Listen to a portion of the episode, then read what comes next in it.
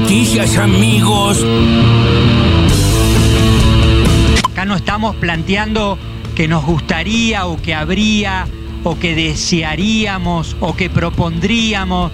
Nosotros estamos haciendo, estamos garantizando año tras año la ejecución de un presupuesto en infraestructura y en obra pública que definitivamente viene creciendo y viene consolidando a la obra pública como un motor. El año que viene va a haber más obra pública que nunca en la Argentina. No hay municipio, no hay ciudad en la Argentina que no tenga una obra, que no esté en contacto con nosotros, que no estemos ejecutando, inaugurando alguna obra de infraestructura que mejora la calidad de vida sin preguntar a quién vota esa comunidad y de qué color político es ese dirigente. Ahora nos vamos a trabajar.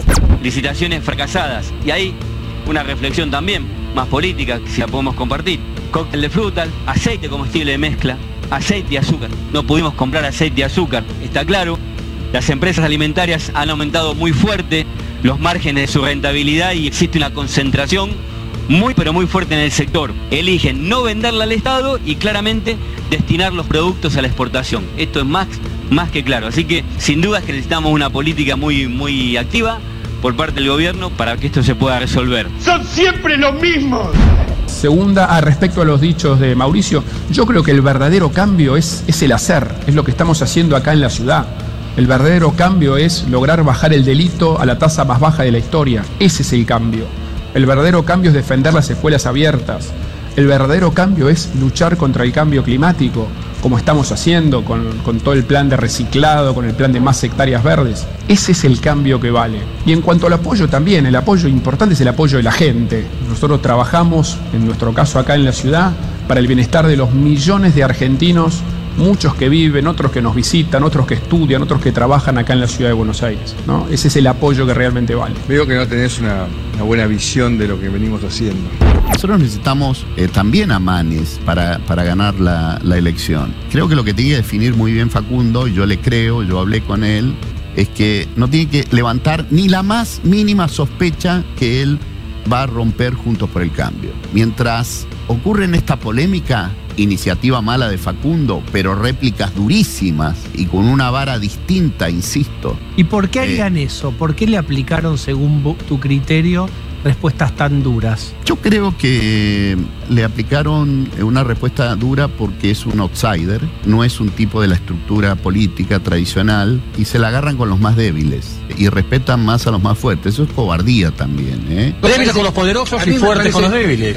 ¿Para qué Facundo querés ser presidente? ¿Es un deseo tuyo, propio, ego o, o, o hay algo más? ¿Es algo que te deberías preguntar? Más allá de tu deseo personal o de tu berrinche o berretín porque el camino que eligió el domingo Facundo Manes, por ese camino va a terminar chocando, ¿eh? ¡Gracias! Nos va a llevar a la ruina. Y no es el gobierno de las mayorías y mucho menos el gobierno de la gente real. Es el gobierno que primero crea la pobreza para luego crear dependencia del Estado. Es populismo fiscal. Le quitan el dinero a la gente para luego, como hacen los peronistas, repartirlo en pagas, ayudas, subsidios. Niego a que el motor económico de España se instale en esa decadencia política y económica que está arruinando tantos países por el mundo. Tremendo porque el peronismo, el peronismo siempre se carchó. Yo digo país, quiero decirles que claramente debe ser la sociedad más fracasada de los últimos 70 años, pues la única que era entre las cinco más ricas y, y hoy estamos llegando a niveles del 50% de pobreza en, en muchas regiones del país.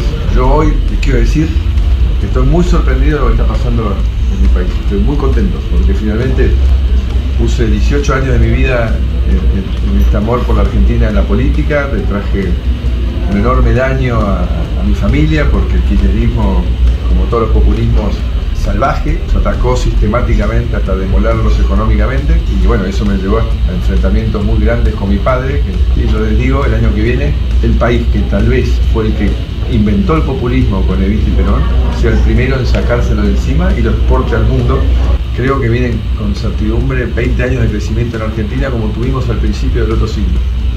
Argentina va a volver a tomar el rumbo de la sensatez, de la cultura del trabajo, de la meritocracia, que son los valores que se fundan en la libertad. Uy, justo este otra vez. Ay, ay, ay. Venía pensando eh, qué decir y la verdad es que el cierre del edit está, está extraordinario. Sí, Justo sí, eso otra vez. No, es espectacular. No, pero varias cosas para decir sobre eso que, que dijo Macri.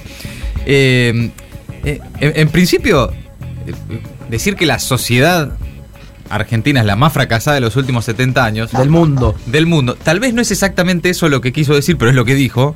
Y que, bueno, es claramente denigrante con nuestro país. Sí. Pero esto es algo que se viene diciendo desde hace mucho. Yo recuerdo había una vez algún grupo de gente que, que- que lo, lo puso en palabras, que es que gobiernan un país que odian. ¿no? Exactamente, Sí. eso te iba a decir. Exactamente. Gobiernan un, o quieren gobernar, eh, en ese momento lo gobernaban, por eso decían gobiernan un país que odian, eh, pero quieren gobernar un país que odian.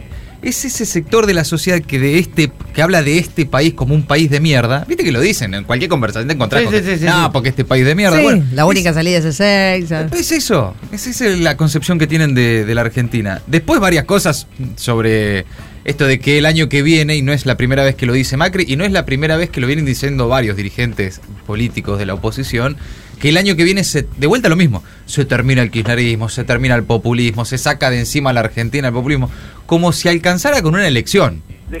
Bueno. no aprenden más realmente. ¿no? Aparte, bueno, en los 70 años, bueno, por lo menos incluye un gobierno de él y dos gobiernos, por lo menos el del 76 al 83, la dictadura, Sí, eh, y el de los 90, que tuvieron ideas que él profesa. No, pero además al peronismo, al populismo, pónganle el nombre que quieran, muchachos. eh, le pueden ganar elecciones, muchas, varias veces, incluso le han hecho cosas mucho peores que ganar las elecciones, Sí. y sigue, digamos, ¿no? No se termina todo con una elección. No, es que no, no, está claro. Ganás la presidencial, ay, desa- se termina. Listo, No, hay bueno. más peronismo para siempre. También hay, hay todo otras cosas que, que trae aparejada el, el ganar la elección, que me parece que a eso se refiere, digamos, a, a querer Sí. borrar al kirchnerismo del mapa, que es lo que estamos hablando hace mucho tiempo. Lo intentaron varias veces. Eh, como Isabel Díaz Ayuso, la presidenta de la Comunidad de Madrid, que es básicamente la extrema derecha española, eh, ahí criticando al gobierno de Pedro Sánchez, y no sé por qué la ligó el peronismo, ¿verdad? Eh, Porque es peronista. Está Pedro mano. Sánchez es peronista. Me, pa- me parece Sí. peor que la ultraderecha porque es del Partido eh, Popular. Es del Partido Popular, claro. Asociado, digamos, Sí, ¿no? En, a Vox. en coalición, no oficialmente en el Ejecutivo, Claro. pero en disto- distintos lugares se están acercando posiciones. Entonces, eso vuelve a plantear la cuestión de dónde la derecha pone corre, hasta dónde corre el límite de la democracia. Claro. Y esa misma persona que apoyó así un coalición, una coalición con la extrema derecha en una de las provincias españolas, ahora toma el peronismo como el ejemplo de lo que no hay que hacer, digamos. Le respondió desde el peronismo acá en la Argentina José Luis Gioja, le- medio como recordándole que fue el peronismo y la Argentina eh, Le matamos el hambre. la que recibió a muchísimos españoles que no sabían qué hacer con sus vidas en en pleno proceso de, de guerra civil y demás. Eh, y bueno, y sí, y que como la Argentina también en su momento ayudó mucho a España cuando no tenían comida, básicamente. Sí, ¿no? hambruna, hambruna. Hambruna, total. Bueno, Luis Majul, que ya no sabe cómo hacer para pedir disculpas por lo que pasó el domingo en su programa también. Claro, bueno, tiene que, como tiene que hacer buena letra. Está recuperando crédito, ¿no? Eh, y bueno, diciéndole básicamente a Manes que si este es el camino que elegís, vas a terminar chocando, Manes, ¿eh? Verá que por acá no es, ¿eh? ¿Cómo, terrible. cómo lo están amenazando desembosadamente, directamente? Muy zarpado posta, realmente lo que está pasando con Manes. Eh, ¿A vos te gusta caminar con las dos piernas, manes? palabras más, palabras menos. Directamente, directamente. ¿Te gusta tener los, de- los 10 dedos en la mano? Muy fuerte, ¿eh? Muy fuerte.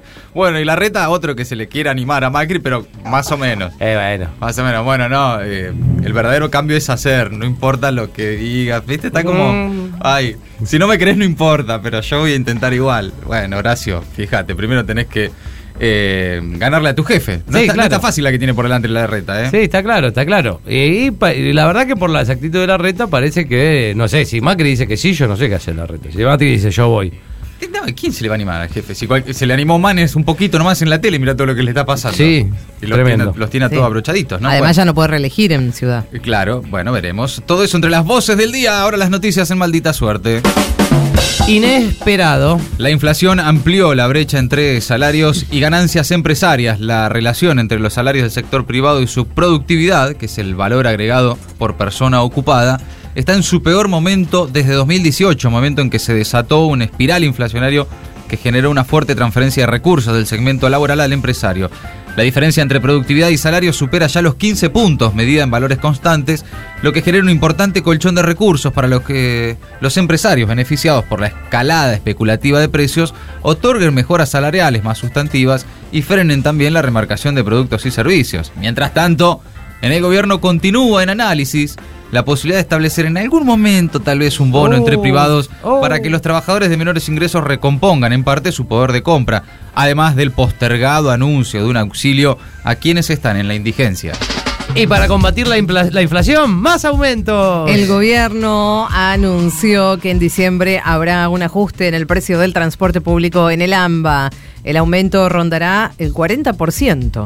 Lo señaló el ministro de Transporte Alexis Guerrera. Será para el área metropolitana de transporte y el transporte federal, cuyo precio regula el Estado Nacional. Será el segundo ajuste en lo que va del año. En el caso del colectivo, el mínimo se iría de 25 a 35 pesos. Por otro lado, la Unión Tranviarios Automotor anunció un paro de 48 horas para el miércoles y el jueves que viene. La medida se anuncia luego de que finalizara la conciliación obligatoria dictada por el gobierno nacional.